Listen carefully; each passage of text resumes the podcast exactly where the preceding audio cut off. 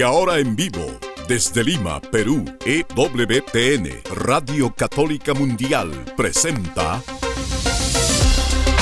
Más que Noticias, un programa informativo que analiza desde una visión de la fe los acontecimientos sociales, políticos y económicos más importantes de Latinoamérica, el Vaticano y el mundo.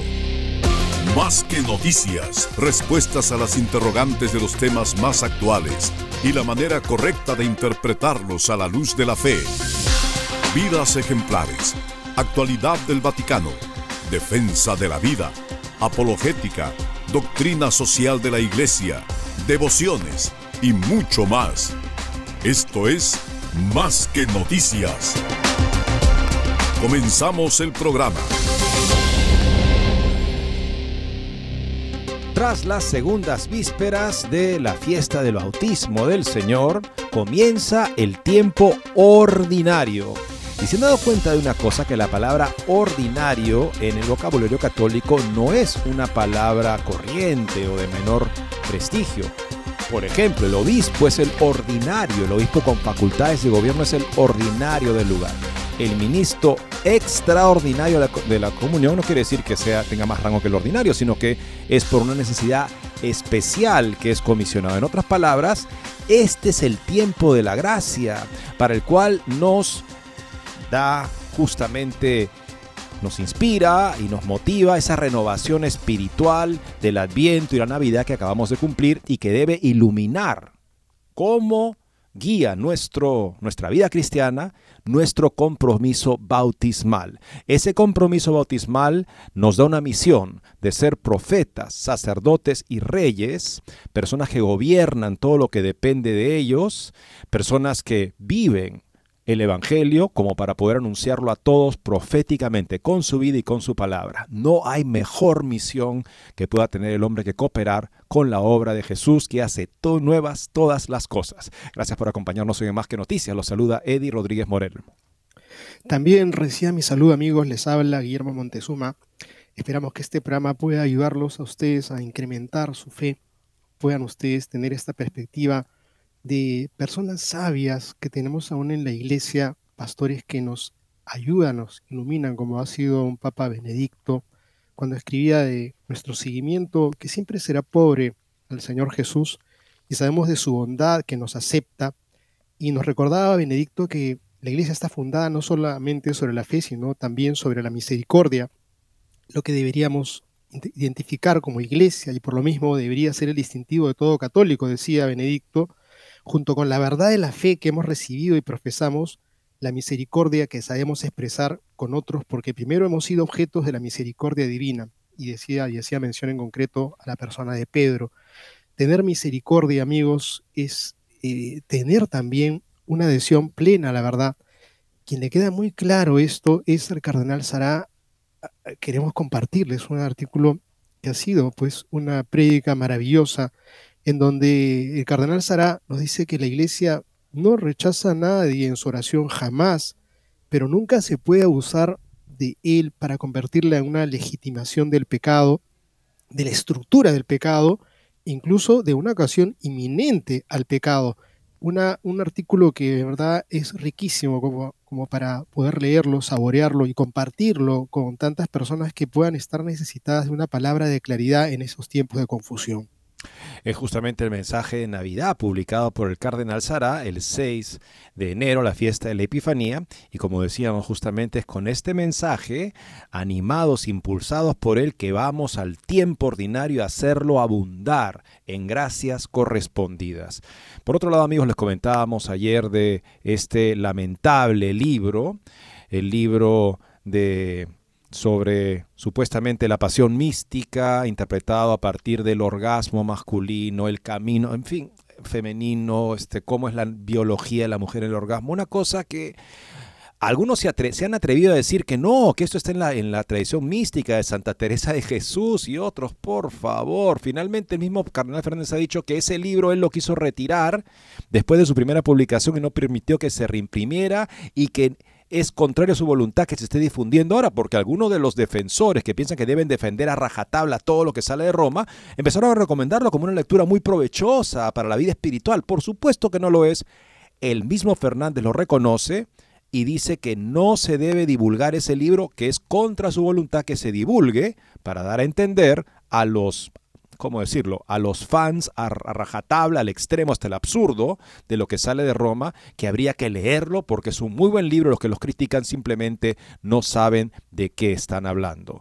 Bueno, esta disculpa de que él lo escribió en su juventud nuevamente, eh, de todas maneras deja sobre la mesa esa evidencia de una mente, evidentemente, bastante trastocada por una comprensión distorsionada de la sexualidad, hay que decirlo así.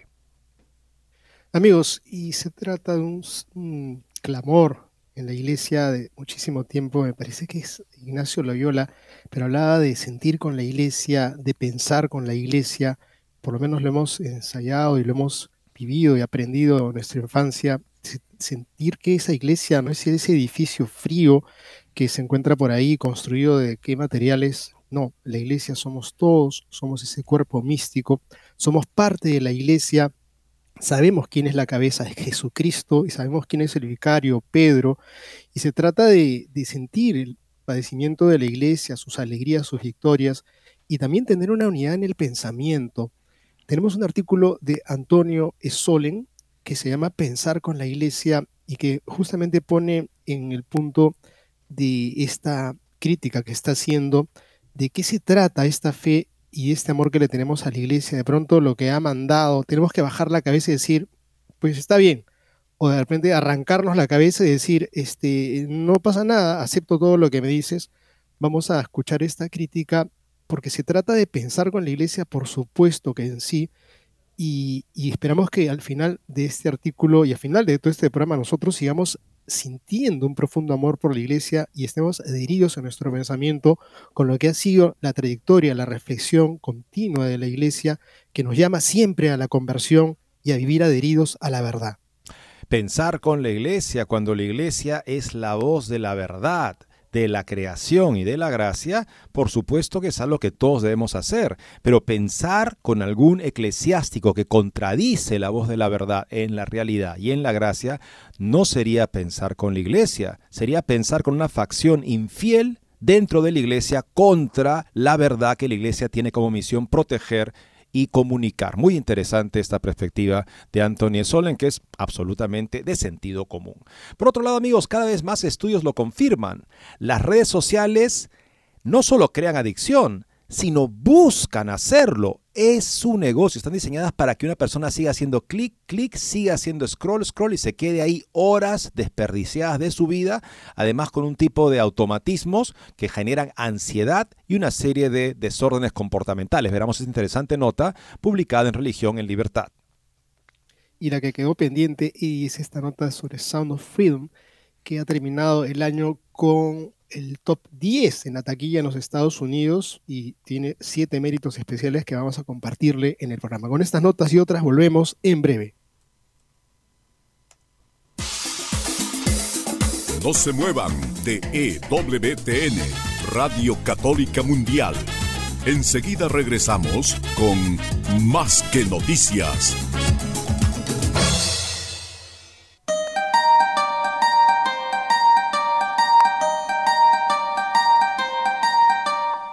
No olvides seguirnos en Facebook como Más que Noticias EWTN.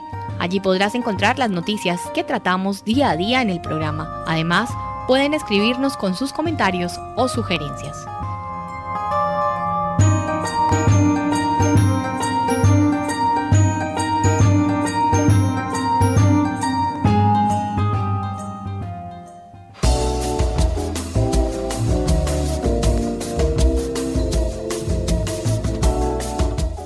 Si quieres estar informado de todas las noticias del acontecer de la iglesia y seguir el día a día del Papa Francisco, entra ya a la página web de Asiprensa www.asiprensa.com y podrás estar enterado de todo lo que sucede en la iglesia.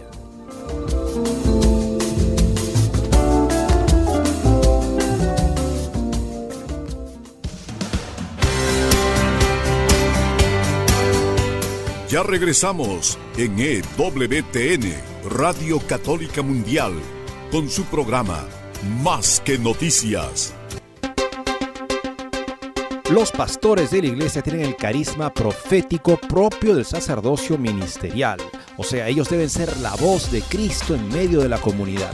Nosotros también tenemos un carisma profético, sacerdotal y real, parte de el sacerdocio común de los fieles y ambos están ordenados justamente a fortalecerse, de modo que la fidelidad del pastor se refleja en la mayor fidelidad del pueblo, que a su vez sirve de aliciente y estímulo para una mayor fidelidad del, del pastor. Y cuando vivimos así, amigos, la iglesia es santa también en nosotros. Cuando falta la voz de la verdad, cuando falta el anuncio del Evangelio sin recortes que todos necesitamos escuchar, entonces todos nos debilitamos, todos nos enfermamos y nos convertimos lamentablemente en cómplices del mal dentro de la iglesia. Alguien que nos recuerda el Evangelio en toda su verdad en estos días ha sido el cardenal Robert Sará, prefecto emérito de la Congregación para, la para, el, para el culto divino y la disciplina de los sacramentos en el Vaticano, que recientemente ha publicado el día recientemente un mensaje de Navidad en ocasión de la Epifanía del Señor Jesucristo. El preámbulo con el que lo publica Info Católica, ayer les comentábamos una reseña de este mensaje, vamos a leerlo en su integridad ahora porque es muy provechoso. El preámbulo que le da Info Católica es la oración de la iglesia no es, no es rechazar, no rechaza a nadie, pero nunca se puede abusar de esa oración para convertirla en una legitimización del pecado, de la estructura del pecado o incluso de la ocasión inminente del pecado. Palabras del cardenal Robert Sará. En Navidad, el príncipe de la paz se hizo hombre para nosotros a todo hombre de buena voluntad le trae la paz que viene del cielo. La paz os dejo, mi paz os doy, pero no la doy a la manera del mundo. Juan 14, 27. La paz que Jesús nos trae no es una nube hueca, no es una paz mundana que muchas veces no es más que un compromiso ambiguo, negociado entre los intereses y las mentiras de cada uno. La paz de Dios es verdad. La verdad es fuerza de paz porque revela y realiza la unidad del hombre con Dios, consigo mismo y con los demás. La verdad fortalece la paz y construye la paz, enseñó San Juan Pablo II. La verdad hecha carne vino a habitar entre los hombres. Su luz no, molesta, su palabra no siembra confusión y desorden, sino que revela la realidad de todas las cosas. Él es la verdad y por lo tanto es un signo de contradicción y revela los pensamientos de muchos corazones. Lucas 2.34. La verdad es la primera de las misericordias que Jesús ofrece al pecador. ¿Podremos a su vez hacer una obra de misericordia en la verdad? El riesgo es grande para nosotros si buscamos la paz mundial, la popularidad mundana, que se compra al precio de la mentira, la ambigüedad y el silencio cómplice. Esta paz mundial es falsa y superficial, porque la mentira, el compromiso y la confusión engendran división, sospecha y guerra entre hermanos. El Papa Francisco lo recordó recientemente. Diablo significa divisor. El diablo siempre quiere crear división. El diablo divide porque no hay verdad en él. Cuando habla, miente, habla de su propio corazón, porque es mentiroso y padre de la mentira. Juan 8:44. Precisamente la confusión, la falta de claridad y verdad y la división han turbado y ensombrecido la celebración navideña de este año. Algunos medios afirman que la Iglesia Católica fomenta la bendición de las uniones entre personas del mismo sexo. Ellos mienten, hacen el trabajo del divisor.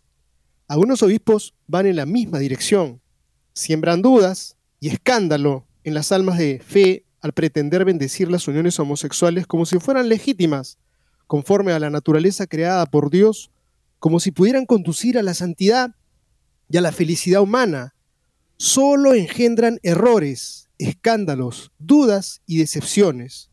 Estos obispos ignoran u olvidan la severa advertencia de Jesús contra quienes escandalizan a los pequeños. Si alguno escandaliza a uno de estos pequeños que creen en mí, más le valdría que le colgaran al cuello una piedra de molino y lo arrojaran al mar, profundidades del mar, Mateo 18:6. Una declaración reciente del Dicasterio para la Doctrina y la Fe, publicada con la aprobación del Papa Francisco, no logró corregir estos errores y crear la verdad. Además, por su falta de claridad, no ha hecho más que amplificar la confusión que reina en los corazones y algunos incluso se han valido de ella para apoyar su intento de manipulación. ¿Qué podemos hacer ante la confusión que el divisor ha sembrado dentro de la iglesia? No discutimos con el diablo, dijo el Papa Francisco. No negociamos, no dialogamos, no se le derrota negociando con él. Derrotamos al diablo enfrentándolo con la fe a la palabra divina. Así Jesús nos enseña a defender la unidad con Dios y entre nosotros contra los ataques del divisor. La palabra divina es la respuesta de Jesús a la tentación del diablo. Cierra cita del Papa Francisco, el cardenal Sara, y continúa. En la lógica de esta enseñanza del Papa Francisco, nosotros tampoco discutimos con el divisor. No entremos en discusión con la declaración fiducia supplicans, ni con las diversas recuperaciones que hemos visto multiplicarse. Respondamos simplemente con la palabra de Dios y con el magisterio y la enseñanza constante tradicional de la Iglesia para mantener la paz y la unidad en la verdad, atrevámonos a negarnos a discutir con el divisor. Atrevámonos a responder con la a responder a la confusión con la palabra de Dios, porque vivir, en efecto, es la palabra de Dios, eficaz y más incisiva que cualquier espada de dos filos, penetra hasta dividir el alma y el espíritu, las coyunturas y los tuétanos, puede juzgar los sentimientos y pensamientos del corazón. Hebreos 4:12. Como Jesús frente a la mujer samaritana, atrevámonos a decir la verdad. Tienes razón al decir, no tengo marido porque has tenido cinco maridos y el que tienes ahora no es tu marido. En esto dices verdad. Juan 4:18. ¿Qué deberías decirle a las personas involucradas en uniones homosexuales? Como Jesús, atrevámonos a la primera de las misericordias, la verdad objetiva de las acciones. Por tanto, con el Catecismo de la Iglesia Católica 2357 podemos afirmar, la homosexualidad designa las relaciones entre hombres o mujeres que experimentan una atracción sexual exclusiva o predominante hacia personas del mismo sexo, adopta formas muy variadas a lo largo de los siglos y las culturas. Su génesis psicológica sigue en gran medida inexplicada, basándose en la Sagrada Escritura, que los presenta como graves depravaciones, la tradición siempre ha declarado que los actos de la homosexualidad son intrínsecamente desordenados. Son contrarios a la ley natural, cierran el acto sexual al don de la vida, no proviene de una verdadera complementariedad emocional y sexual, no pueden recibir aprobación bajo ninguna circunstancia. Nuevamente una cita del Catecismo de la Iglesia Católica, numeral 2357. Cualquier acción pastoral que no recuerde esta verdad objetiva fracasaría en la primera obra de misericordia que es el don de la verdad. Esta objetividad de la verdad no es contraria a la atención prestada a la intención subjetiva de las personas, pero conviene recordar aquí la magistral y definitiva enseñanza de San Juan Pablo II. Abro comillas, es apropiado considerar cuidadosamente la relación exacta que existe entre la libertad y la naturaleza humana y, en particular, el lugar del cuerpo humano desde el punto de vista del derecho natural. La persona, comprendiendo su cuerpo, está enteramente confiada a sí misma y es en la unidad del alma y cuerpo que es sujeto de sus actos morales. Gracias a la luz de la razón y el apoyo de la virtud, la persona descubre en su cuerpo los signos de alerta, la expresión y la promesa del don de sí conforme al sabio designio del Creador. Continúa la cita de Juan Pablo II, una doctrina que disocia el acto moral de las dimensiones corporales de su ejercicio es contraria a las enseñanzas de la Sagrada Escritura y de la tradición. Tal doctrina revive en nuevas formas ciertos errores antiguos que la Iglesia siempre ha combatido, porque reducen el valor humano a la persona a una libertad espiritual puramente formal. Esta reducción ignora el significado moral del cuerpo y los comportamientos asociados a él. 1 Corintios 6, 19. El apóstol Pablo declara que ni los fornicarios, ni los idólatras, ni los adúlteros, ni los ladrones, ni los avaros, ni los borrachos, ni los maldicientes, ni los ladrones heredarán el reino de los cielos. 1 Corintios 6. Esta condena expresada formalmente por el Concilio de Trento sitúa entre los pecados mortales o prácticos infames ciertos comportamientos específicos cuya aceptación voluntaria impide a los creyentes participar en la herencia prometida. En efecto, el cuerpo y el alma son inseparables. En la persona, en el agente voluntario, en el acto deliberado, permanecen o se pierden juntos. Encíclica Veritatis Splendor de San Juan Pablo II, números 48 al 49. Pero un discípulo de Jesús no puede quedarse ahí frente a la mujer adúltera. Jesús obra el perdón en verdad. Yo tampoco te condeno, ve y no peques más. Juan 8:11 ofrece un camino de conversión, de vida en la verdad. La declaración Fiducia Supplicans escribe que la bendición está destinada, en cambio, a las personas que piden que todo lo que es verdadero, bueno y humanamente valioso en su vida y en sus relaciones sea investido, sanado y elevado por la presencia del Espíritu Santo. Esto está en el número 31 de Fiducia. Pero, ¿qué es bueno, verdadero y humanamente válido en una relación homosexual? definida por las Sagradas Escrituras y la tradición como una depravación grave e intrínsecamente desordenada, ¿cómo puede tal escrito corresponder al libro de la sabiduría que dice, los pensamientos turbulentos alejan de Dios y el poder, cuando se prueba, confunde a los necios? No, la sabiduría no entra en un alma malvada, no muere en un cuerpo dependiente del pecado, porque el Espíritu Santo, Maestro, huye del engaño. Sabiduría 1.3.5. Lo único que se puede pedir a las personas que están en una relación antinatural es que se conviertan y se conformen a la palabra de Dios. Con el Catecismo de la Iglesia Católica, numerales 2358 a 2359, podemos aclarar más diciendo un número significativo de hombres y mujeres exhiben tendencias homosexuales fundamentales. Esta propensión, objetivamente desordenada, constituye un desafío para la mayoría de ellos. Deben ser recibidos con respeto, compasión y sensibilidad.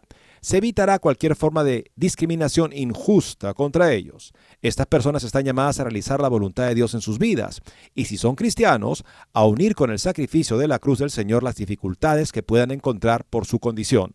Los homosexuales están llamados a la castidad, mediante las virtudes de la, del autodominio, que educan a libertad interior, a veces mediante el apoyo de una amistad desinteresada, mediante la oración y la gracia sacramental, pueden y deben acercarse gradual y decididamente a la perfección cristiana. Nuevamente una cita del Catecismo de la Iglesia Católica.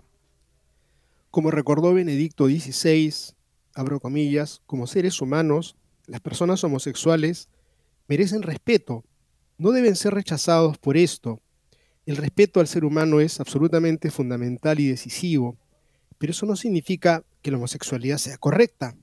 Sigue siendo algo radicalmente opuesto a la esencia misma de lo que Dios quería originalmente. Cierro comillas. La palabra de Dios, transmitida por la Sagrada Escritura y la tradición, es por tanto el único fundamento sólido, el único fundamento de verdad sobre el que cada conferencia episcopal debe poder construir una pastoral de misericordia y de verdad hacia las personas homosexuales. El Catecismo de la Iglesia Católica nos ofrece una poderosa síntesis, el respeto al deseo del Concilio Vaticano II de llevar a todos los hombres por el resplandor de la verdad del Evangelio a buscar y recibir el amor de Cristo que está sobre todo. Debo agradecer a las conferencias episcopales que ya han hecho obra, esta obra de verdad, en particular a las de Camerún, de Chad, Nigeria, etcétera, cuyas decisiones y firme oposición a la declaración fiducia súplicas comparto y apoyo. Debemos alentar a las otras conferencias episcopales nacionales o regionales y a cada obispo a hacer lo mismo. Al hacerlo no nos oponemos al Papa Francisco, pero nos oponemos firme y radicalmente a una herejía que socava gravemente a la Iglesia, cuerpo de Cristo, porque es contraria a la fe y a las tradiciones católicas. Benedicto XVI señaló que la noción de matrimonio homosexual está en contradicción con todas las culturas de la humanidad que se han sucedido hasta el día de hoy y por lo tanto significa una revolución cultural que se opone a toda la tradición de la humanidad hasta este día. Creo que la Iglesia africana es muy consciente de ello. No olvida la misión esencial que le confiaron los últimos papas. El Papa Pablo VI, dirigiéndose a los obispos africanos reunidos en Kampala en 1969, declaró, Nova Patria Christi África, la nueva patria de Cristo es África. El Papa Benedicto XVI ha confiado en dos ocasiones a África una enorme misión, la de ser el pulmón espiritual de la humanidad por las increíbles riquezas humanas y espirituales que es de sus hijos y de sus culturas.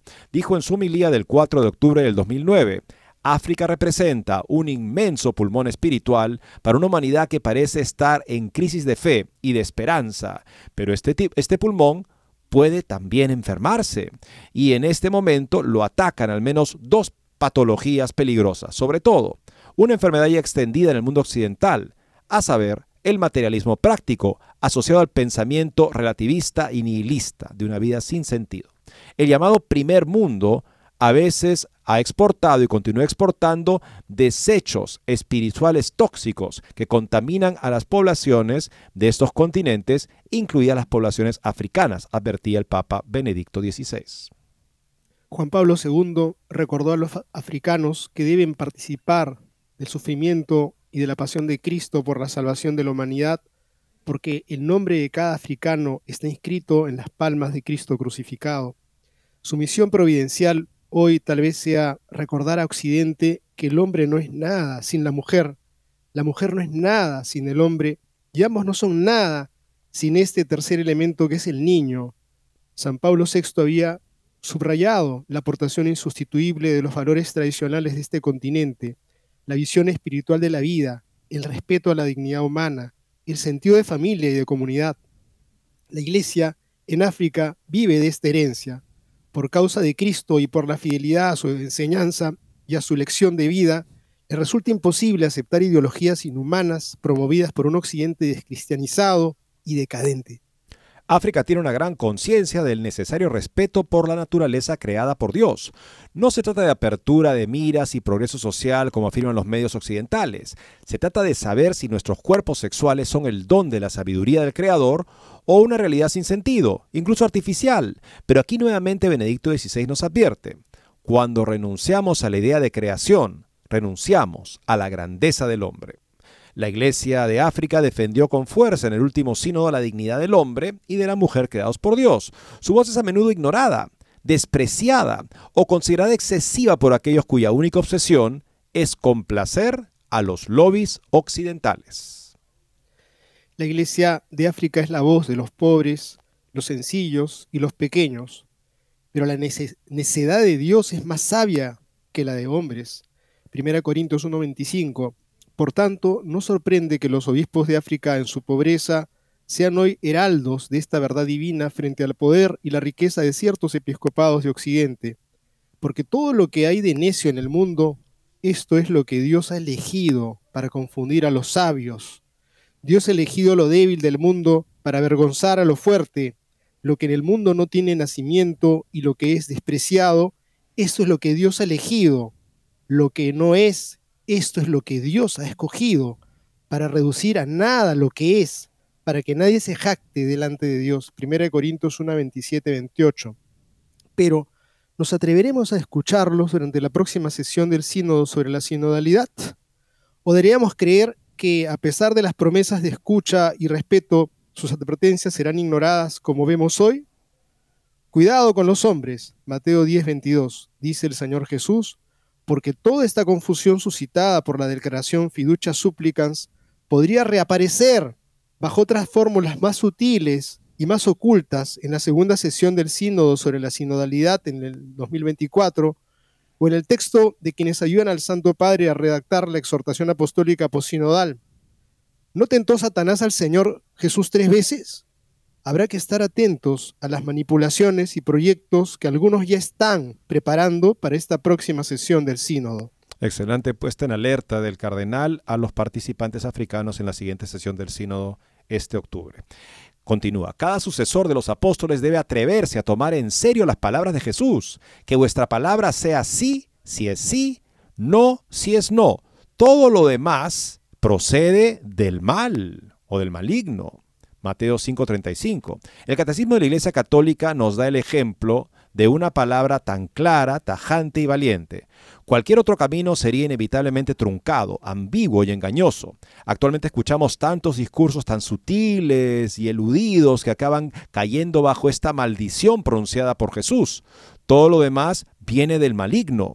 Inventamos nuevos significados para las palabras, contradecimos, falsificamos la escritura al pretender ser fieles a ella. Terminamos por dejar de servir a la verdad. Así que no me dejen caer en vanas objeciones sobre el significado de la palabra bendición. Es obvio que podemos orar por el pecador. Es obvio que podemos pedir a Dios su conversión. Es obvio que podemos bendecir al hombre que poco a poco se dirige a Dios para pedir humildemente su gracia de cambio verdadero y radical en su vida. La oración de la iglesia no rechaza a nadie, pero nunca se puede abusar de ella para convertirla en una legitimización del pecado, de la estructura del pecado o incluso de la ocasión inminente del pecado. El corazón contrito y arrepentido, aunque esté todavía lejos de la santidad, debe ser bendecido. Pero recordemos que, ante el rechazo de la conversión y la dureza, de boca de San Pablo no sale ninguna palabra de bendición, sino esta advertencia.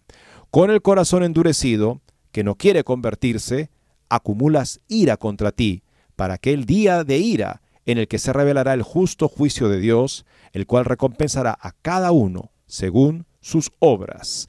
Continuaremos con este texto del cardenal Sará después de esta siguiente pausa. No se vayan. No se muevan de EWTN, Radio Católica Mundial. Enseguida regresamos con Más que Noticias.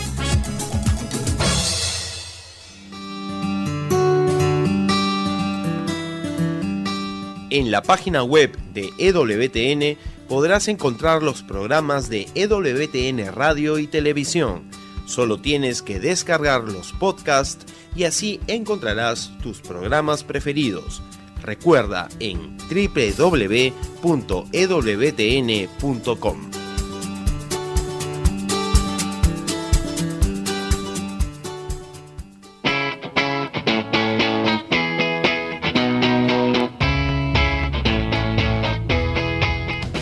te invitamos a que visites la página web de Asiprensa, www.asiprensa.com, donde encontrarás todas las noticias y actualidad de la Iglesia en el mundo. No lo olvides, www.asiprensa.com.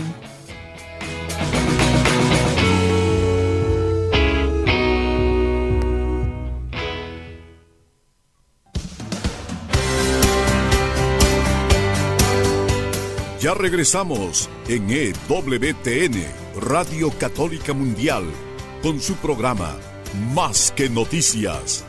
Para comunicarse en vivo con Más que Noticias, nos pueden llamar desde Estados Unidos al teléfono gratuito 1-866-398-6377 y desde cualquier parte del mundo al 205-271-2976.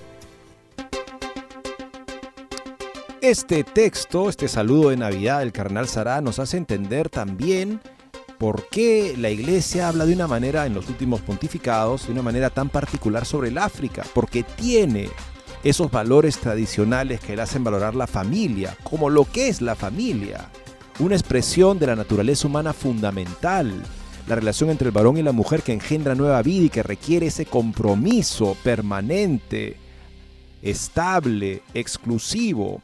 Todo eso lo expresa, purificado y enriquecido por el Evangelio, la cultura africana. Y eso es algo que hoy en día el mundo occidental ha perdido la capacidad de apreciar. Lo considera una bagatela que tacha con el con el adjetivo medieval, anticuado, anacrónico, mientras que pone en la bandeja, como si fuera una gran cosa, toda la depravación sexual y la enfermedad mental, emocional, humana, física que genera. Ante eso la iglesia debe ser un profeta que anuncia la verdad y libera al hombre de ese engaño, no una máquina para producir nuevos significados de palabras con tal de que la gente se quede tranquila en sus pecados. Sobre eso justamente advierte el cardenal Sara. Y continúa. A nosotros nos corresponde ser fieles a aquel que nos dijo, para esto vine al mundo, para dar testimonio de la verdad. Todo el que pertenece a la verdad escucha mi voz. Juan 18:37. Nos corresponde a nosotros como obispos, como sacerdotes y como bautizados dar testimonio a nuestra vez de la verdad. Si no nos atrevemos a ser fieles a la palabra de Dios, no solo lo traicionamos a Él, sino que también traicionamos a aquellos con quienes hablamos. La libertad que tenemos para brindar a las personas en uniones con el mismo sexo radica en la verdad de la palabra de Dios. ¿Cómo atrevernos a hacerles creer que sería bueno y querido por Dios que permanecieran en la prisión de su pecado? Si permanecen fieles a mi palabra, son verdaderamente mis discípulos. Entonces conocerán la verdad, y la verdad los hará libres. Juan 8, 31 al 32. Así que no tengamos miedo si el mundo no nos comprende y aprueba. Jesús nos dijo, el mundo me aborrece porque doy testimonio de que sus obras son malas. Juan 7, 7. Solo aquellos que pertenecen a la verdad pueden oír su voz. No nos corresponde a nosotros ser aprobados y unánimes. Recordemos la grave advertencia del Papa Francisco en el umbral de su pontificado. Podemos caminar como queramos, podemos construir muchas cosas, pero si no confesamos a Jesucristo, está mal. Nos convertiremos en una ONG humanitaria, pero no en la iglesia, esposa del Señor. Cuando no construimos sobre las piedras, ¿qué pasa? Pasa lo que pasa a los niños en la playa. Cuando hacen castillos de arena, todo se derrumba, es insubstancial. Cuando no confesamos a Jesucristo, me viene la frase de León Blois, quien no reza al Señor, reza al diablo. Cuando no confesamos a Jesucristo, confesamos la mundanalidad del diablo y la mundanalidad del diablo. Esto lo dijo el 14 de marzo del 2013. Una palabra de Cristo nos juzgará. El que es de Dios, escucha las palabras de Dios, y vosotros, si no escucháis, es porque no sois de Dios. Juan 8:47. Y firma el cardenal perfecto emérito del dicasterio para el culto divino de la disciplina en los sacramentos, cardenal Robert Sará, amigos. Esto fue el 6 de enero del 2024, hace, hace nada. Yo simplemente quisiera acotar esto, Eddie. El Papa Francisco cuenta que el cardenal Claudio Humes, cuando fue elegido Francisco, le dijo, no te olvides de los pobres. Y ahora el cardenal Sará nos está recordando de esa África pobre, esa África pobre pero enriquecida con la sabiduría y con la riqueza de una iglesia perseguida por causa del Evangelio que está dando frutos abundantes y se convierte como una luz, una lumbrera en medio de estas tinieblas. Quisiera recordar que también los pobres son esos padres de familia, esos padres de familia que están lidiando y nosotros que estamos lidiando de repente con nuestros sobrinos, con nuestros primos, nuestros alumnos, que están enfermos con VIH, que están con problemas emocionales, mentales, que están sometidos por adultos que los han inducido a la homosexualidad y a los cuales se les quiere bendecir esa voz de ese gran grueso de padres de familia que dice, ¿y qué pasó aquí? ¿En qué momento ocurrió esto? Pues necesitan una palabra de aliento y decirles que lo que están haciendo para volver a sus hijos a un estado de paz, si les va a decir que ya no se preocupen, ahora simplemente les caerá una bendición y que sigan para adelante su camino hacia la ruina. Creo que hay pobres a los cuales se tiene que escuchar y África nos está dando una gran lección.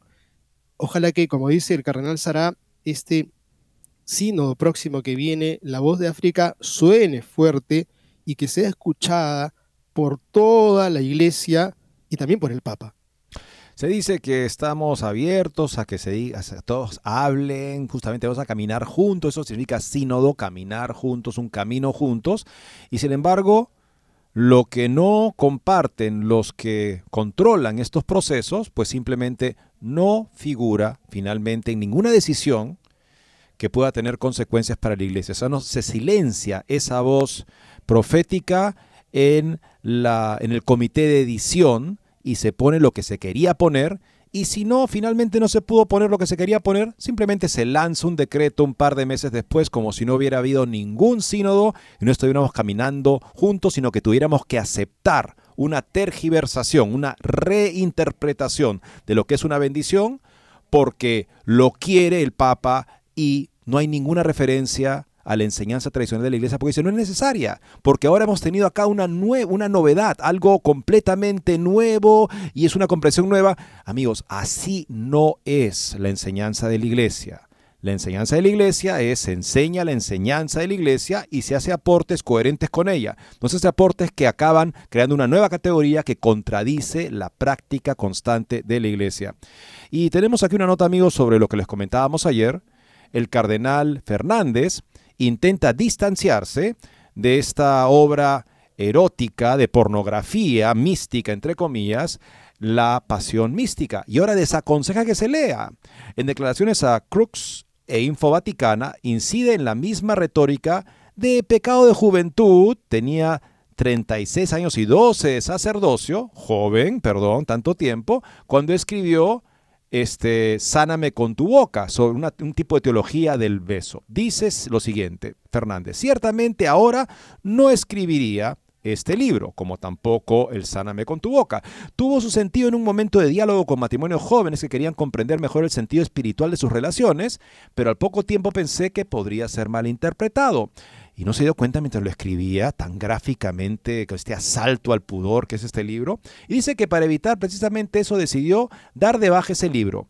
Insiste en que no creo que sea una buena cosa que ahora se le dé difusión y termina recalcando que no ha autorizado su difusión y es contrario a mi voluntad que se propague ahora este libro. Lo que han hecho sus defensores, mal confundidos, que han pensado que tienen que ahora compartir este libro para que todos lo lean porque esa es la garantía de que son fieles a Roma y al Vaticano. Por favor, la garantía parte de la fidelidad al Evangelio. otra garantía es simplemente fidelidad a personalidades efímeras que pasan a veces lamentablemente haciendo daño como el cardenal Fernández. Y agregar otra cosa también, pues ya van dos libros que ya no recomienda, ya van dos libros que dice era mi época de juventud, era cuando todavía era un cachorro, entonces este, resulta que, ¿qué pasa si de repente en 12 años dice, oye, fiducia súplicas, creo que fue un error también, este, ya no lo, no lo recomiendo, sí, y el daño hecho, amigo, el daño hecho, cardenal Fernández, ¿quién lo va a reparar? creo que es el momento de poner las barbas a remojar y comienza una sincera, un sincero acto de arrepentimiento y no decir de pronto lo que pasa es que usted no ha leído completo, lo que pasa es que usted me tiene mala leche, lo que pasa, eso creo que no es propio de una persona que está en el nivel en el cual se encuentra. Me parece que esto es absolutamente un despropósito y esto es una señal más, amigos, que haya escrito una barbaridad por más cachorro que haya sido, que no es una persona de 36 años, no, era tan cachorro. 12 años de sacerdote. 12 años de sacerdote, pues, o sea, creo que ni con primer año de seminarista tendría una persona derecho y, la idea de, decir lo que está diciendo en este libro, que de verdad está hecho más bien para tirarlo a un tacho de basura que para un pastor de la Iglesia Católica. Sí, y ahora pensemos en lo que significa pensar con la Iglesia este, gracias a una reflexión de Anthony Solen publicada por The Catholic Thing.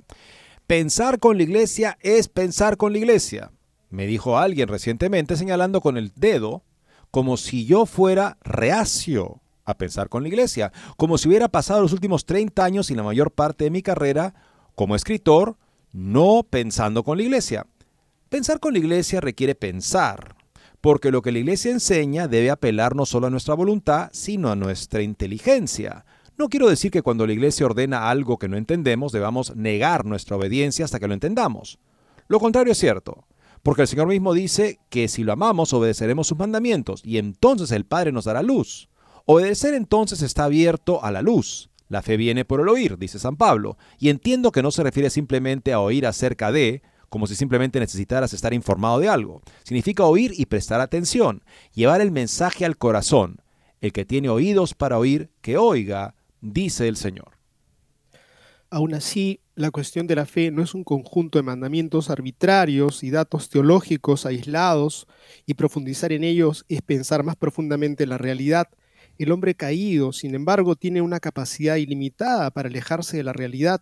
Su patrón habitual es sustituir la realidad por algún objeto menos exigente de su imaginación, compuesto de algo de verdad y una gran cantidad de pasión y buena y mala. El objeto no soportará un análisis detallado, será fragmentario, incoherente, en desacuerdo consigo mismo. También será una especie de pueblo Poptemkin, esa es una este, estrategia, una propaganda del, gobierno comunista que hacía ciudades que parecían muy bonitas, pero que eran solamente fachadas de ciudades.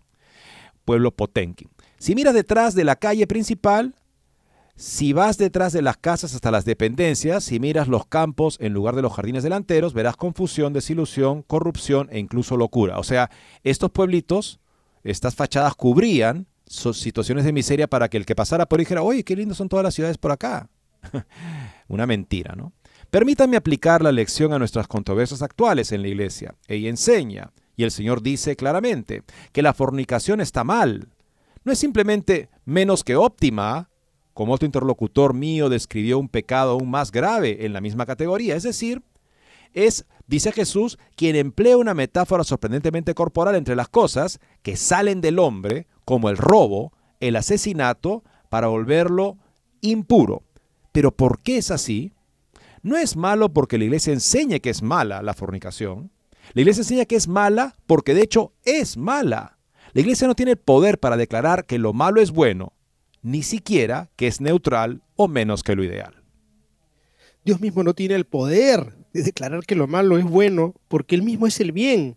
Y tal declaración sería una autocontradicción como si hubiera declarado que no es Dios. La autocontradicción es una debilidad, una apostasía, no un poder, y por lo tanto no debe ser predicada por Dios. Ahora, la pregunta es, ¿por qué es mala la fornicación? Esa pregunta apela a nuestra razón y a nuestro intelecto, nuestra capacidad para reconocer los primeros principios y sacar conclusiones correctas de ellos, y nuestra capacidad de ver lo que es bueno, verdadero y hermoso de una sola mirada. Y aquí encuentro entre muchos católicos una decidida negativa a pensar. En cambio escucharemos a otros pecados, que otros pecados son mucho más graves. Esto, por supuesto, no viene al caso en absoluto, y en nuestra época es culpablemente irresponsable. La cólera, esta enfermedad, no es la peor enfermedad del mundo, pero en una epidemia de cólera bien podría serlo. Aún así, la pregunta apremia. O sea, se dice, no es la peor enfermedad, ah, no es el peor pecado. Ah, ya, pero si hay una epidemia de ella, da igual también. Tenemos una epidemia de inconducta sexual que está dañando a mucha gente. Y esto no es porque simplemente Dios manda que la fornicación es mala. Dios nos enseña que es mala. Y al enseñarnos Dios con los diez mandamientos, que la moral natural que el hombre también puede llegar a descubrir es verdadera, está confirmando nuestra capacidad de descubrir el bien. Por eso África abrazó el Evangelio en gran parte, porque tenían, en aspectos importantes, una verdad moral natural fuerte en sus culturas. Y al encontrar el Evangelio dijeron, esto la fortalece y la purifica y la mejora. Abracemos la verdad del Evangelio. De hecho, la fornicación, concluye Solen, como acción supuesta de un hombre y una mujer eh, juntos, no solo ha arruinado un elevado romance espiritual, ha dejado a su paso cinismo y una negativa a considerar la posibilidad de que las cosas puedan ser de otra manera. Eso sin mencionar el inmenso daño social que ha causado este pecado. Sin embargo, debemos ignorarlo todo ahora y pensar con la iglesia porque Cardenal Fernández se le ocurre que estos son simplemente, digamos, no son lo más ideal que se pudiera, pero acaba siendo una cosa compatible con la bendición de Dios, eso sería pensar, plantea Anthony Solen. O sea, la fornicación no solamente hace que los jóvenes no aspiren a un romance, dice él, sino que los deja en una situación de cinismo como diciendo, eh, finalmente el sexo es eso, no hay nada trascendente, ningún significado, y no hay, y lo que, los que viven de otra manera es porque son medievales, o son rígidos, o son gente, en fin, que no quiere ver la realidad. Y esto, por supuesto, causa un daño social y personal inconmensurable. Hay una epidemia de desórdenes sexuales.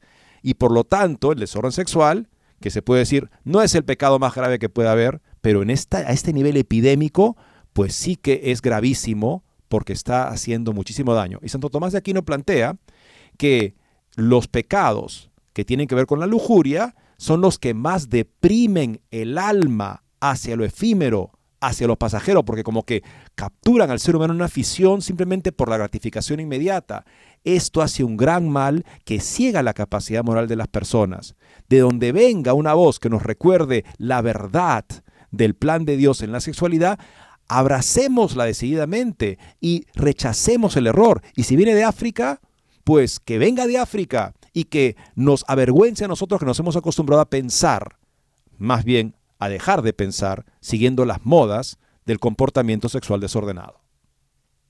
Así sí, creo que se trata de ser sensibles a la verdad y tomar conciencia de la gravedad de lo que ha significado ahora para la Iglesia este documento tremendamente grave, dañino, que ha generado una división en la iglesia, obviamente, porque nadie va a quedarse de brazos cruzados al saber que nos quieren decir que ahora lo malo ya no es malo, ahora es bueno y es más, hay que ver la forma de que sea aún mejor potenciado.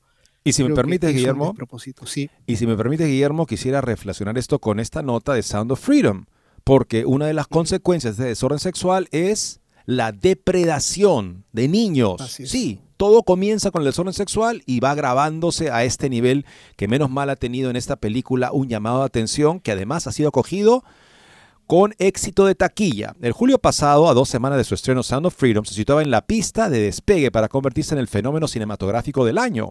Poco después llegaba a las salas de cine la película que lo había sido en realidad, Barbie, pero al finalizar el 2023, los resultados que ofrece la película de Alejandro Molteverde sobre el tráfico de niños protagonizada por Jim Caviezel y producida por Eduardo Verástegui evidencian el extraordinario éxito de esta producción, a pesar de los numerosos obstáculos y ataques que tuvo que salvar. Según el ranking de ingresos por taquilla de Estados Unidos, Sound of Freedom termina el año en el décimo lugar.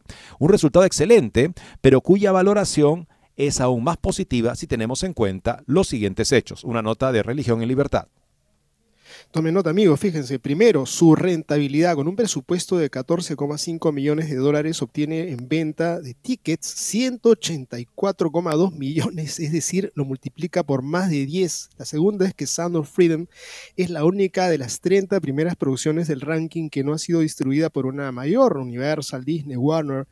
Como es sabido, había un acuerdo con eh, Century Fox, eh, pero al ser comprada dicha compañía por Disney, esta la rechazó Verástegui negoció durante un año hasta conseguir recuperar los derechos, entonces apostó por Angel Studio, una pequeña distribuidora cristiana independiente que ha multiplicado así sus beneficios. Y lo tercero es que a pesar de su meritorio esfuerzo de Angel Studio para llegar con copias a todos los lugares posibles como resultado de este handicap en la distribución de los 35 largometrajes más taquilleros de Sound of Freedom, es el que se ha exhibido en el menor número de salas, 3.411, para hacernos una idea, es un 21% menos de salas que Barbie, que tenía 4.337. O sea que interesante que además por, por los límites de distribución de Angel, una pequeña casa distribuidora, pero no obstante eso, acabó acabó siendo vista por tanta gente que simplemente la mantuvo en cartelera mucho tiempo después de que Barbie ya se había, digamos, ido al, archivo. Cuarto, de las 10 películas del top 10, solo Barbie y Oppenheimer tienen una fecha de estreno posterior, 21 de julio, 4 de julio, por The Sound of Freedom. Las demás llevan más tiempo en cartel y en términos desestacionalizados es posible que el film de Monteverde debiera estar por delante de Ant-Man, John Wick, que la superan por poco, aunque también es cierto que Wonka, estrenada el 15 de diciembre y que aparece en una notable vigésima plaza alcanzada en solo dos semanas, acabará superando a Sound of Freedom. Quinto punto. Sound of Freedom consiguió ser número uno en taquilla en cuatro jornadas. El día de su estreno en Independence Day, el día del 4 de julio estadounidense, el 10 y el 11 de julio y el 20 de julio.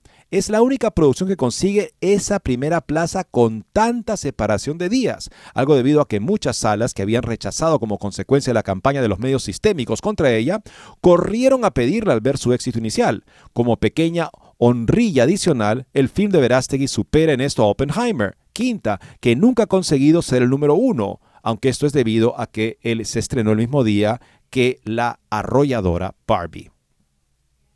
Y bueno, la sexta, como consecuencia del boicot sufrido en su arranque, solamente rotó gracias al evidente eh, favor del público de Sound of Freedom. Es la única película top 10 que aumentó el número de salas en las que era vista durante el primer mes.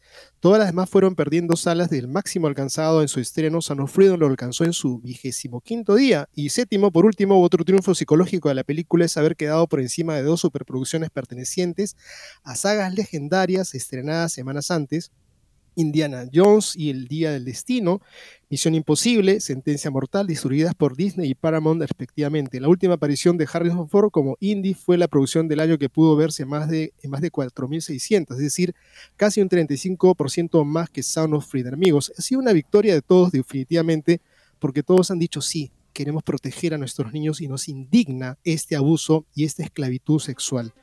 Eddie, estamos ya en el final del programa. Agradecerle a todos su sintonía y pedir al Señor que siga mandando su Espíritu Santo para renovar nuestros corazones y ser parte de esa gente que camina junto al Señor de la mano de nuestra Madre San José. Muchas gracias y Dios mediante estaremos con ustedes mañana.